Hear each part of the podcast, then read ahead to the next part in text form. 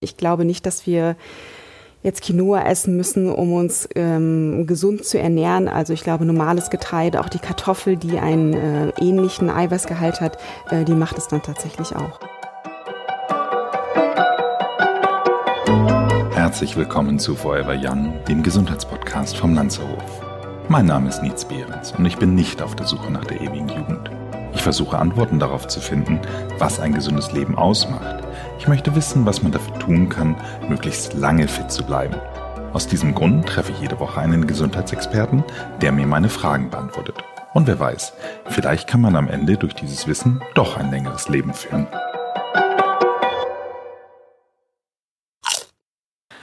An apple a day keeps a doctor away. Ginge man nach den aktuellsten Ernährungstrends, würde man wahrscheinlich eher sagen, an avocado a day keeps a doctor away.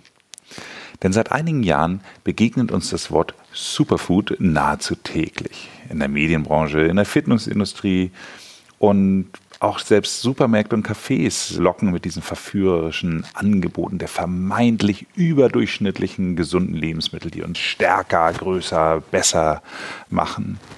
Viele Superfoods kommen aus warmen tropischen Ländern, Avocados, Goji-Beeren, Acai.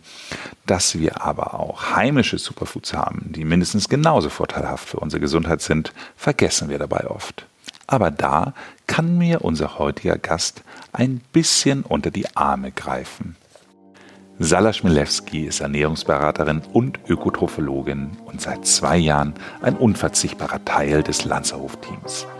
Durch ihr Expertenwissen im Bereich der gesundheitsförderlichen Ernährung hat sie unter anderem die Landshof Energy Cuisine mit weiterentwickelt.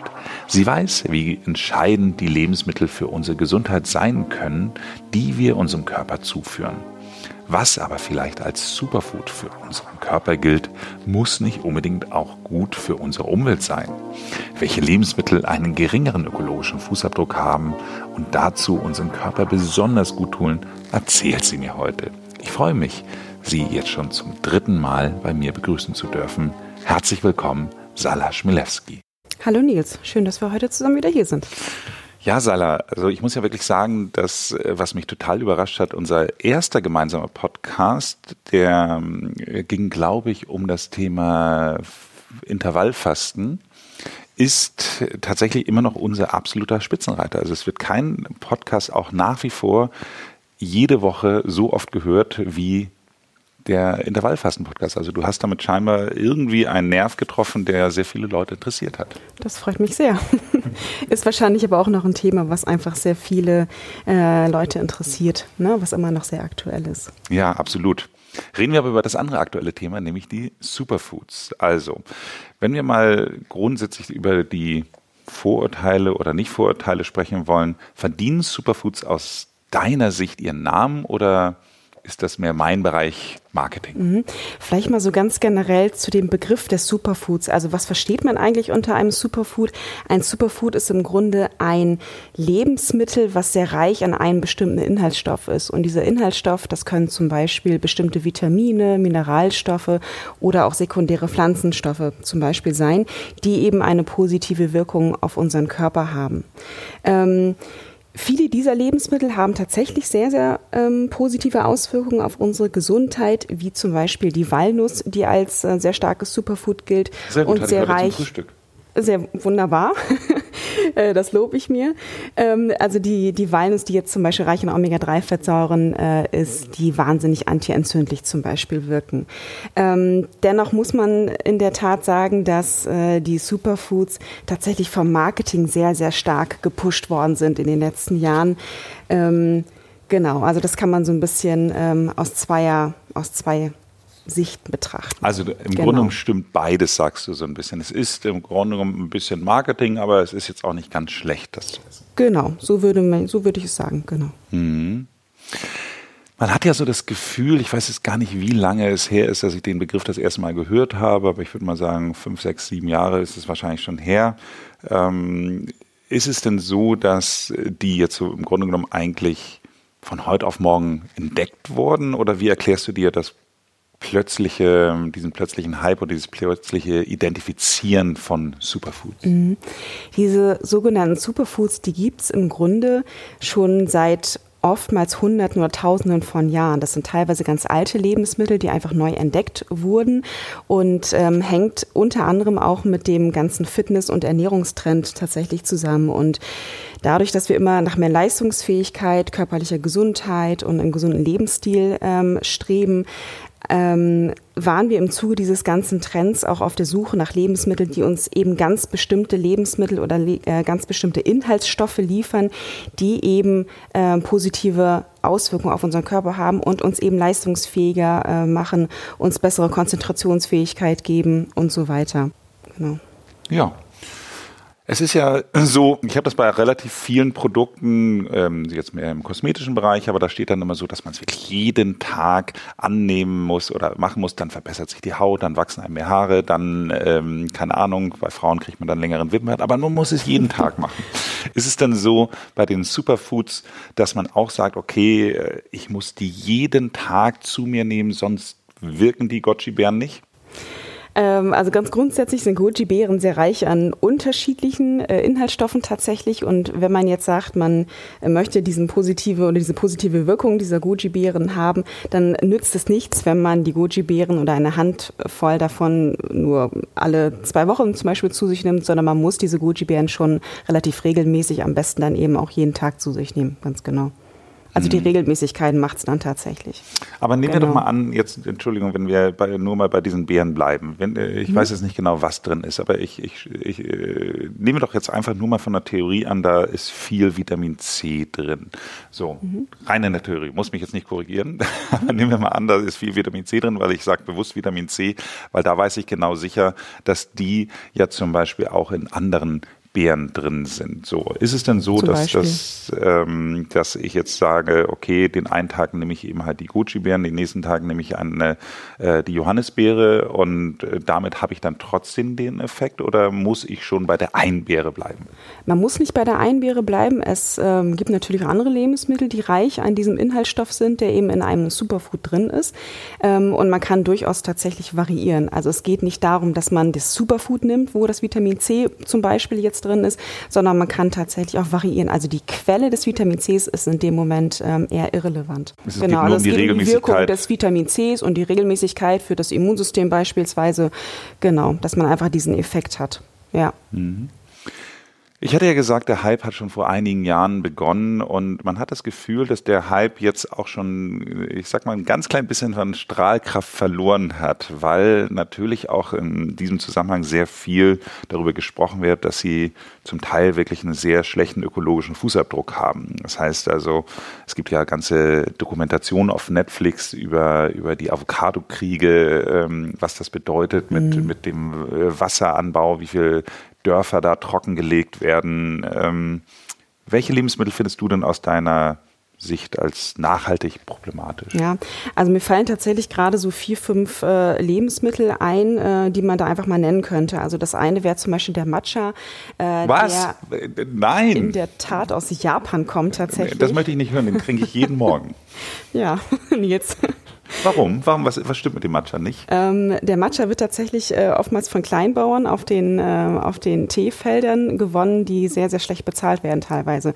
Das ist so der eine Punkt. Der andere Punkt ist der einfach... ist dafür ganz schön teuer.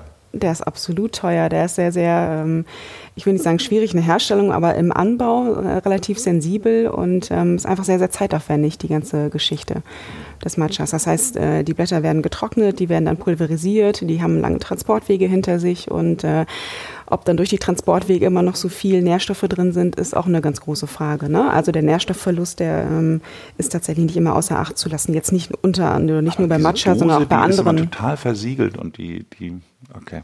Ich achte darauf, ob ich mal Fairtrade Matcha finde. Genau, das wäre vielleicht eine Möglichkeit.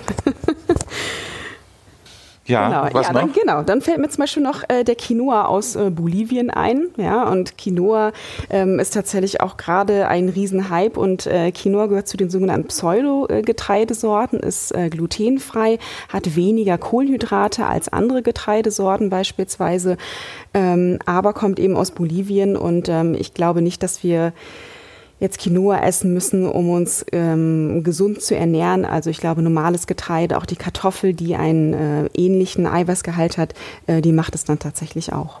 Ja, Quinoa also ist aber schon lecker.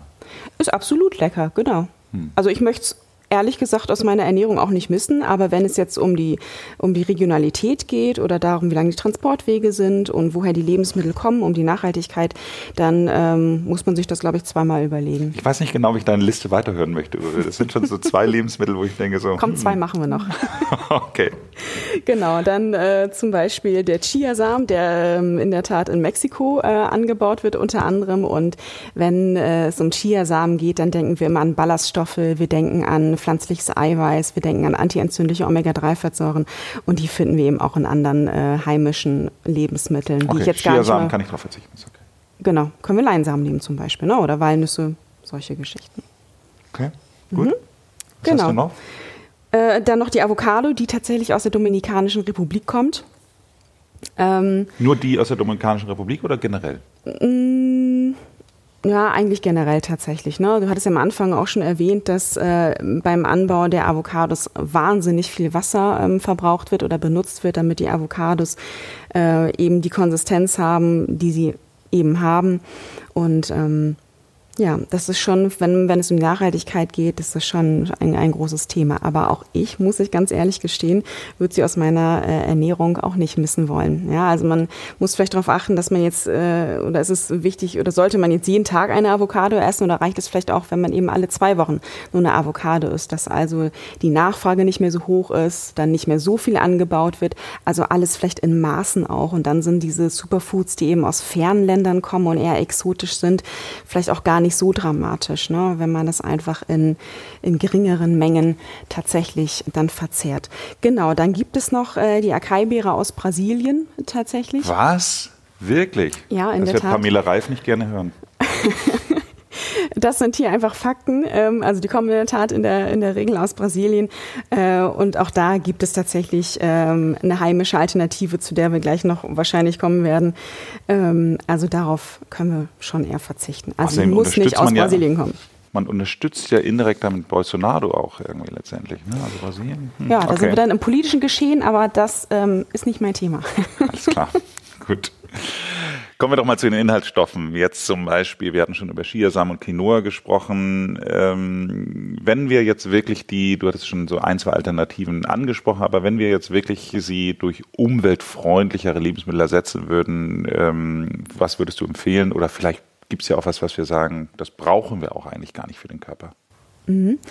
Also wenn es jetzt zum Beispiel um die Chiasamen geht, da können wir eigentlich ganz gut nochmal anknüpfen. Da kann man wirklich auch, ähm, was viele nicht wissen, ähm, die Brennnesselsamen nehmen. Also die Brennnesselsamen sind ähnlich wie die Chiasamen, tatsächlich sehr, ähm, sehr, sehr reich an hochwertigen Fettsäuren. Brennnesselsamen, das habe ich wirklich Brennnesselsamen, genau. Kann man tatsächlich. Tee habe ich früher mal getrunken, ist aber ja. kulinarisch gesehen nicht Nee, ist nicht Highlight. so ein Highlight, ne, genau.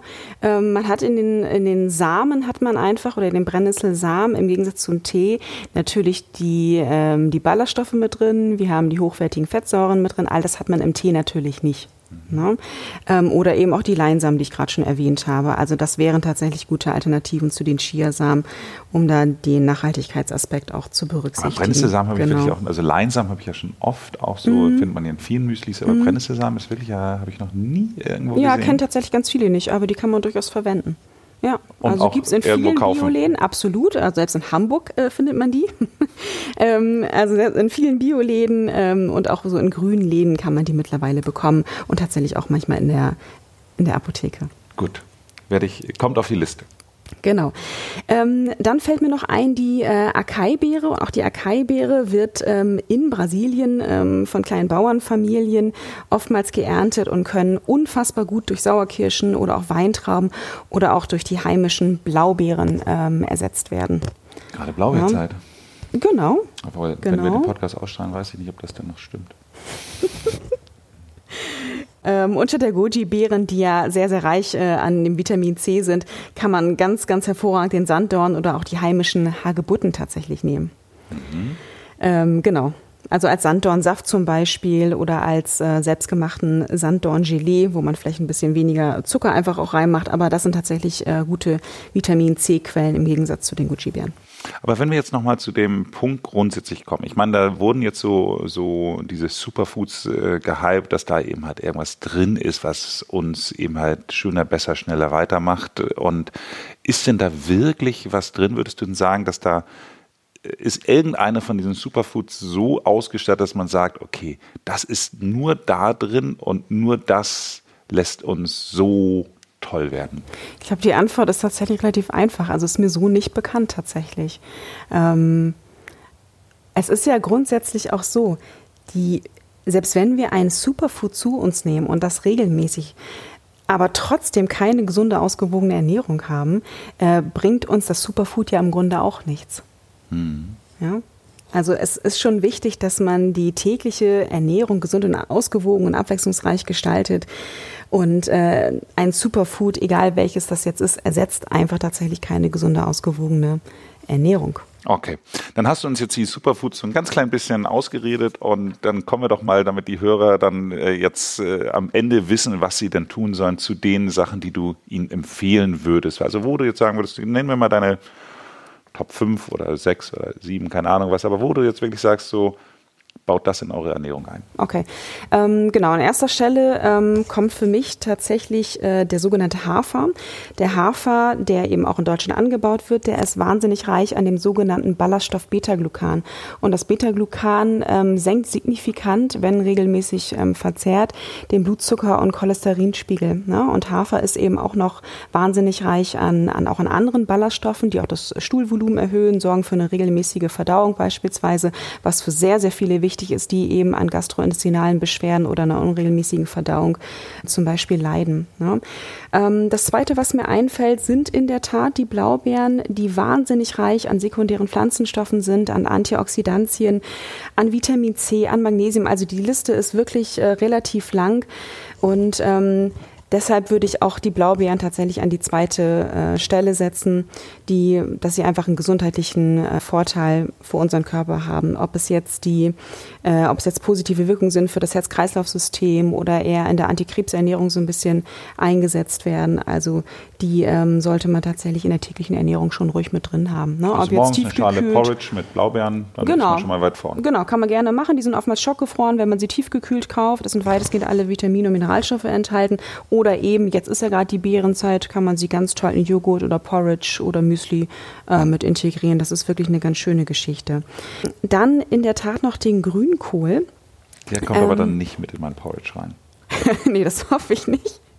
Ähm, schmeckt auch in der Tat dann nicht so gut, glaube ich. Ähm, ist ein unheimlich guter pflanzlicher Eiweißlieferant, ähm, wahnsinnig ballaststoffreich und ähm, unter anderem auch noch viele sekundäre Pflanzenstoffe und ähm, ist einfach wirklich ein richtiges äh, Superfood, wenn man ihn dann jetzt so nennen möchte, wobei das tatsächlich jetzt eher so der Hype ist, weil den, den Grünkohl, den gibt es auch schon seit Tausenden von Jahren. Und, ich glaube, ähm, der Hype ist eher in Kalifornien. Also da, die, die äh, haben ihn dann letztendlich dann so ein Stück weit. Die machen, genau, die bauen den sehr, sehr Hype viel aufgebaut. und generell Kale, also generell Kohl bauen die viel in, in Smoothies tatsächlich mit ein ähm, und eben auch den Grünkohl ähm, genau, man könnte noch die rote Beete zum Beispiel nennen. Die ist äh, reich an Eisen, an Magnesium und vor allen Dingen auch ähm, Folsäure, was wichtig für Zellwachstum zum Beispiel ist. Also das ist auch so ein richtiges äh, Allround-Talent meines Erachtens, auch wahnsinnig ballaststoffreich. Und tatsächlich noch die Walnüsse. Die hatten wir jetzt schon ein paar Mal ähm, genannt, die Walnüsse. Sind heimisch, sind wahnsinnig reich in Omega-3-Fettsäuren und gehören einfach für mich in eine antientzündliche Ernährung mit rein. Genau. Die würden wiederum mit ins Porridge reinpassen. Siehst du, dann haben wir jetzt schon die Blaubeeren, wir haben den Hafer und die, die Walnüsse. Walnüsse. Ganz genau. Na, sehr gut. Zumindest das Frühstück steht. Äh, zum Mittag gibt es Grünkohl und abends, ähm, obwohl rote Beete abends vielleicht nicht so, wenn liegen, lieber machen wir mittags so ein rote Beete Carpaccio und abends dann den Grünkohl. Oder rote Beete Suppe am Abend. Könnte man auch machen. Ich glaube, wir haben einen Plan. Wunderbar, das klingt gut. Liebe Sala, vielen Dank fürs Gespräch. Sehr gerne. Danke, Nils.